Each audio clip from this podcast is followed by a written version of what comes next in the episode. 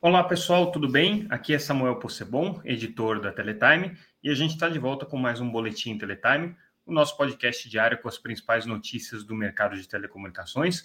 Hoje trazendo o que foi destaque nessa quarta-feira, dia 9 de agosto de 2023.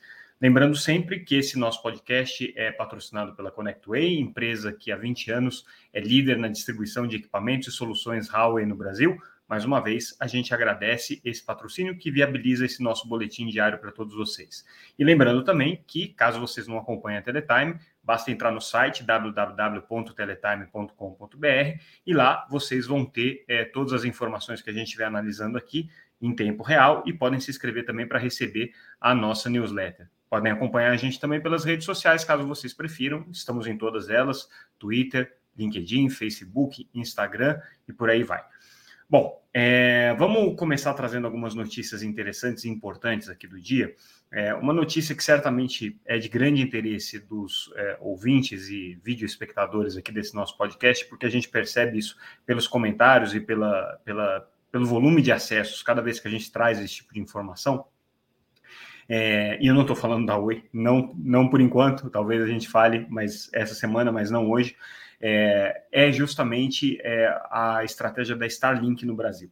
Né? A Starlink, como a gente sabe, é uma empresa é, do mercado de satélites que tem revolucionado o acesso é, de banda larga por meio da infraestrutura satelital. Ela é, do Elon Musk, um dos principais é, inovadores aí na, na, na, no cenário atual né, da tecnologia, um cara que revolucionou a indústria de carros elétricos, revolucionou a indústria de lançamento de satélites e com é, a Starlink ele tem revolucionado também o acesso à banda larga é, por meio de constelações de órbita baixa. E aí hoje eles anunciaram uma parceria com a Telefônica, que no Brasil é a controladora da Vivo. Né? O que, que significa essa parceria? Na verdade, ela não é uma parceria exatamente para o mercado residencial, é uma, uma, parceria que se dá no âmbito da atuação da Telefônica no mercado é, corporativo e, portanto, ela acontece com a Telefônica Global Solutions, que é o braço da Telefônica de é, fornecimento de soluções é, corporativas, mas em âmbito global. Né? As empresas da Telefônica Global Solution é, tem é, atuações regionais, mas o foco aqui é, é em empresas que têm é, uma atuação mais global. É, e essa parceria, obviamente, é para o mercado corporativo, mas ela significa muito, porque é uma das primeiras parcerias entre a Starlink e uma grande operadora de telecomunicações.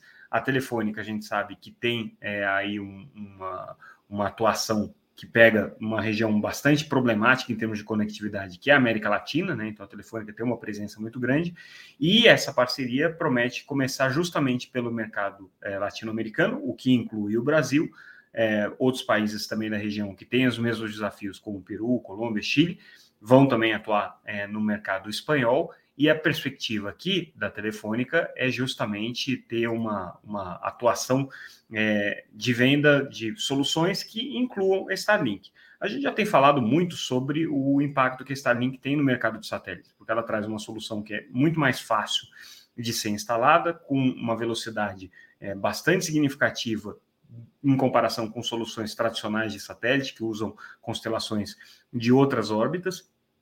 É, e o modelo dela é conseguir fazer um modelo que praticamente não tenha nenhum tipo de dor de cabeça é, do ponto de vista de instalação, de é, implementação do sistema. É uma caixa que chega e o próprio usuário consegue montar. O problema que a, que a Starlink tem é justamente o fato de não ter presença local, não ter representação local.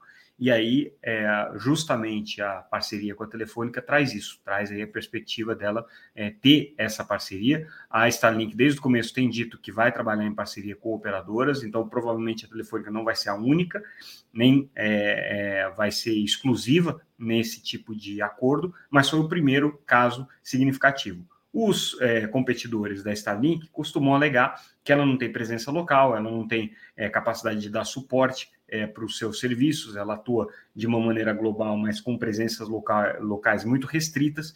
E aí essa parceria aqui pode significar uma mudança justamente nessa postura. Então, a Telefônica, que tem uma presença em todos esses países aqui que ela atua, né, o Brasil inclusive, é, pode ter aí um, um, papel relevante no sentido de assegurar aí a Starlink é, essa estrutura que hoje ela não tem e que ela precisa ter. Então, importante essa notícia.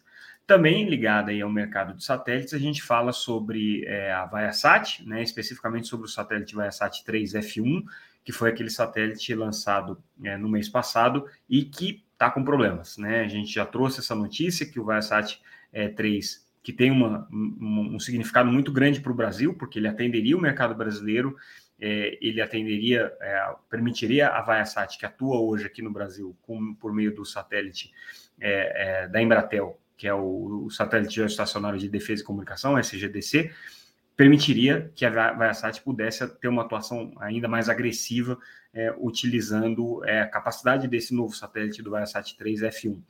O satélite teve um problema, teve um problema em uma das antenas que não abriu da maneira adequada, então ela não está funcionando como deveria funcionar, e isso foi assim um, um tremendo balde de água fria na estratégia da Viasat, que colocou um satélite de altíssima capacidade, que tinha um design é, completamente original, né? É, era um satélite mais complexo mesmo de ser, de ser colocado em órbita e teve esse problema, né? Isso aí para ela, e aí ela se manifestou hoje, a Viasat se manifestou no lançamento do balanço referente ao primeiro ano fiscal de 2024, né? Que se encerrou agora em junho. É, e na carta aos acionistas ela falou: olha, isso aqui nos, no, nos afeta porque provavelmente a gente vai ter que é, postergar os, as nossas metas, os nossos objetivos aqui de, de crescimento na banda larga residencial, né? Porque satélite teria esse objetivo. Mas para os outros serviços aqui que estão contratados já da Viasat, ela disse que ela está coberta e que não vai haver necessidade né, de uma outra solução, porque ela tem é, a quem recorrer para conseguir a capacidade que ela precisa.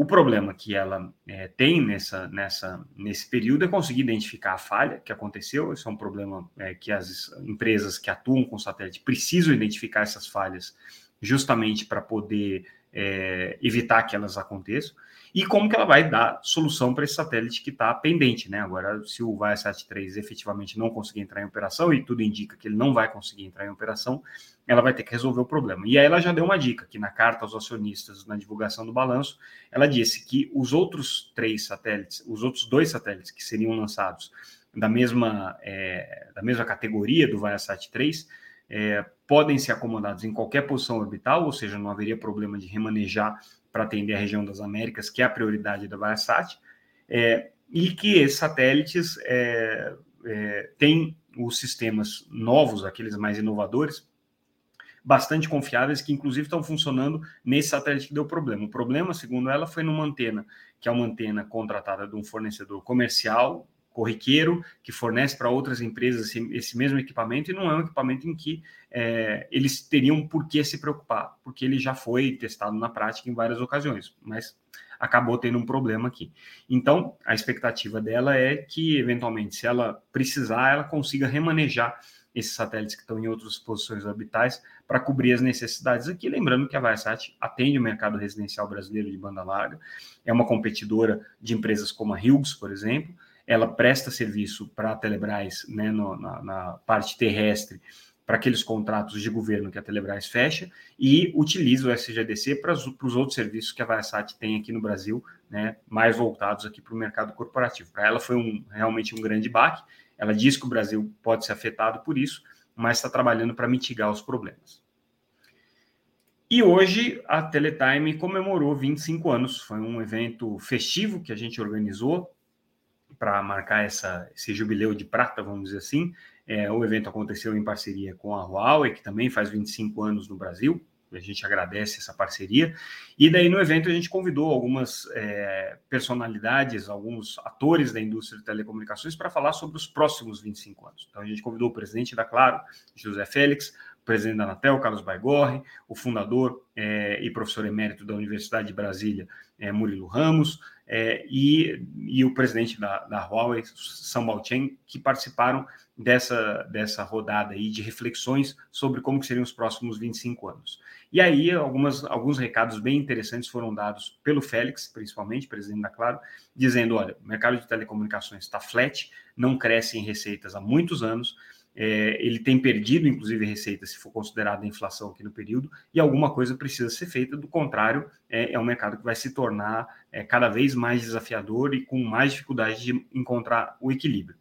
Ele se referia, obviamente, às empresas de internet, que capturaram grande parte desses recursos, então insistiu para que o modelo de neutralidade de rede no Brasil seja revisto, para que seja permitido é, um, um, um, modelo de, negócio, de livre negociação entre empresas de internet e empresas de telecomunicações, talvez no caso de empresas que tenham é, um percentual aí de, de market share maior do que 5%, a Anatel, né, as autoridades permitiriam essa negociação que de alguma maneira pode ser interpretada como uma quebra da neutralidade de rede, mas que é, garantisse receitas adicionais aí para as operadoras de telecom. Também se mostrou muito preocupado com a reforma tributária, foi pela primeira vez é, um dirigente é, de operadora de telecomunicações e ele também é presidente da, da, da Conexis da Telebrasil, por pouco tempo ainda, mas, mas, mas ainda é, é, criticou a reforma tributária. Então, disse que isso tem um risco, sim, de trazer um aumento aí de, de tributos para o setor de telecomunicações, reflexão que a gente já tinha trazido é, ontem no nosso podcast com a entrevista com a Vivian Suruagi, presidente da FENINFRA.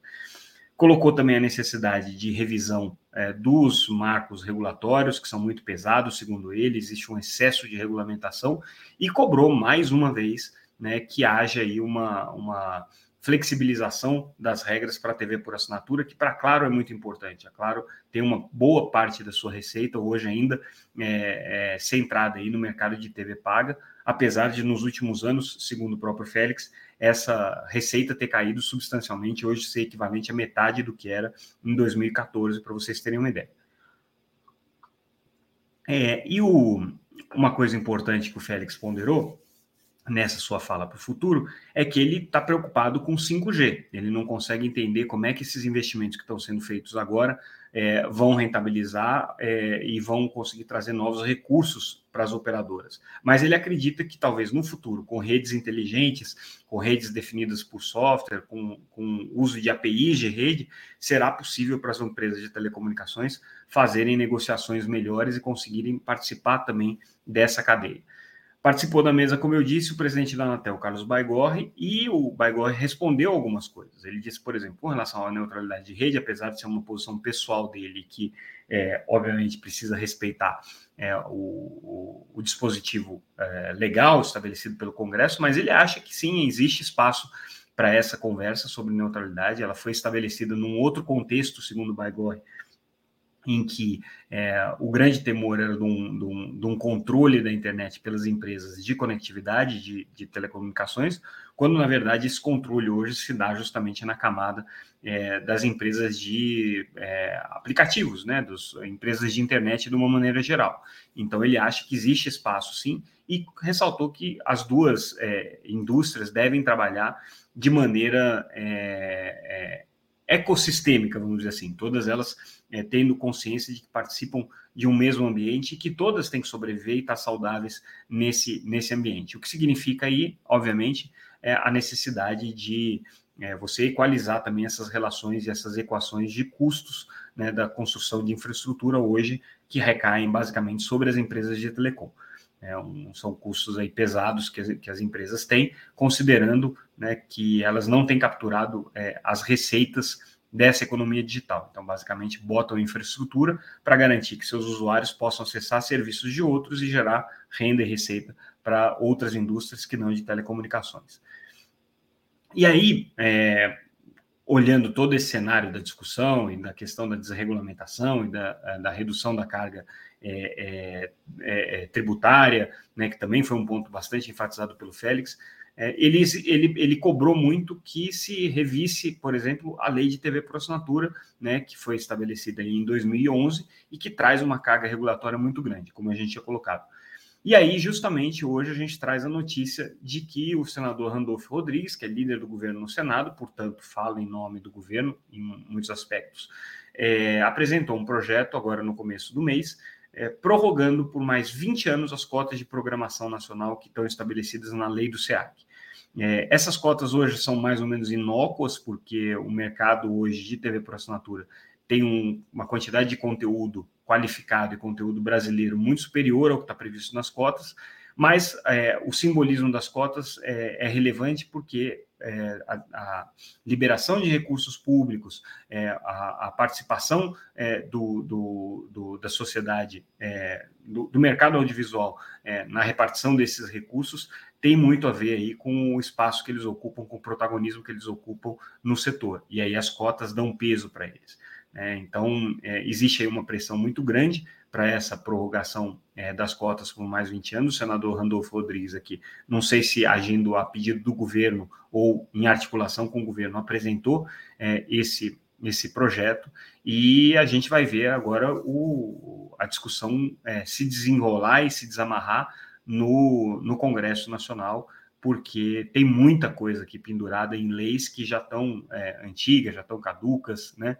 E vai ser mais um debate que vai acontecer agora, só que especificamente focado é, na questão do, do, da prorrogação dessas cotas de programação. Também nessa é, quarta-feira, alguns produtores audiovisuais estiveram peregrinando no Congresso, pedindo aí apoio é, aos senadores é, para a regulamentação do streaming, né? mas principalmente estavam preocupados com é, as votações hoje de projetos que podem alterar a questão de direitos autorais no ambiente da internet. Né? Então, é, esses produtores estiveram ali no, no, no, no Congresso, é, trazendo essas preocupações junto é, às autoridades com quem eles conversaram e é, saíram de lá provavelmente felizes, porque é, o projeto de direitos autorais está praticamente é, é, costurado já. Então, em breve ele deve ser colocado em votação, sendo aprovado as empresas que hoje operam serviços de streaming, como Netflix, Claro Vídeo, é, Amazon e todas as outras, é, vão ter que fazer é, contribuições aqui para o desenvolvimento do audiovisual nacional. pelo menos essa é a reivindicação aqui desses atores.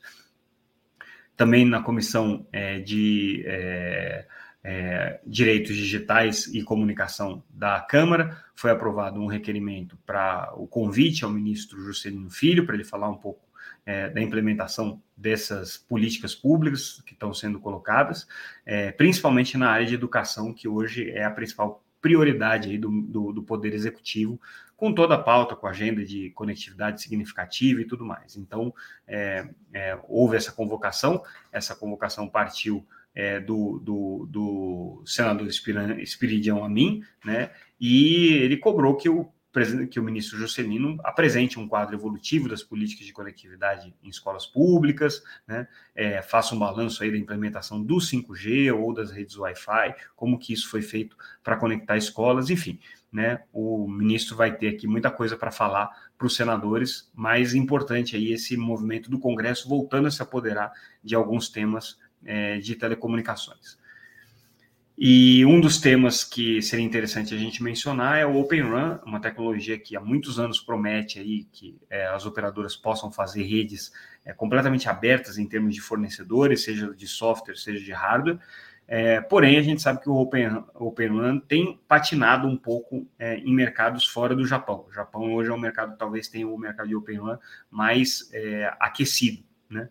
É, razões é, para isso são várias, né? Necessidade que a, o Brasil teve de liberar espectro é, para o 5G, e aí é, nessa, nesse processo de liberação é, do espectro de 5G, é, as operadoras correram para não ter que é, fazer a implementação é, seguindo o padrão aberto, porque ele ainda não está maduro o suficiente.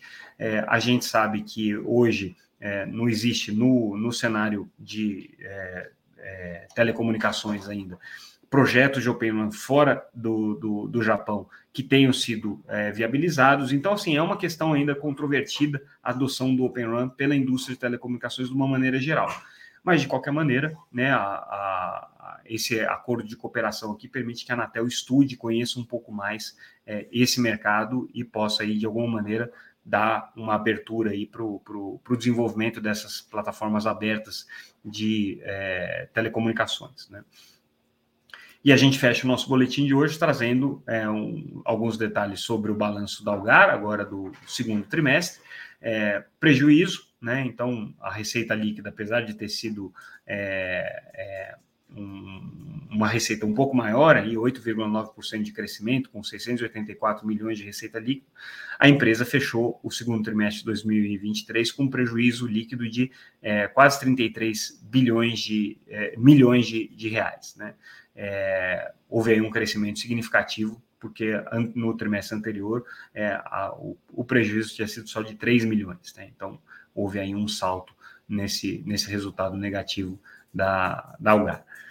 E com isso, pessoal, a gente fica por aqui. Mais uma vez, convido todos vocês a entrarem no site para acompanhar as nossas notícias, verem é, a matéria completa sobre todos esses temas que a gente tratou aqui, outros que eu acabei não trazendo, né? E continue acompanhando a gente, seja pelas redes sociais, seja é, aqui nesse podcast mais uma vez agradecendo a ConnectWay, nossa parceira e que viabiliza esse nosso noticiário diário. A gente se despede, ficamos por aqui e amanhã a gente volta com mais um Boletim Teletime. Obrigado, pessoal. Obrigado pela audiência.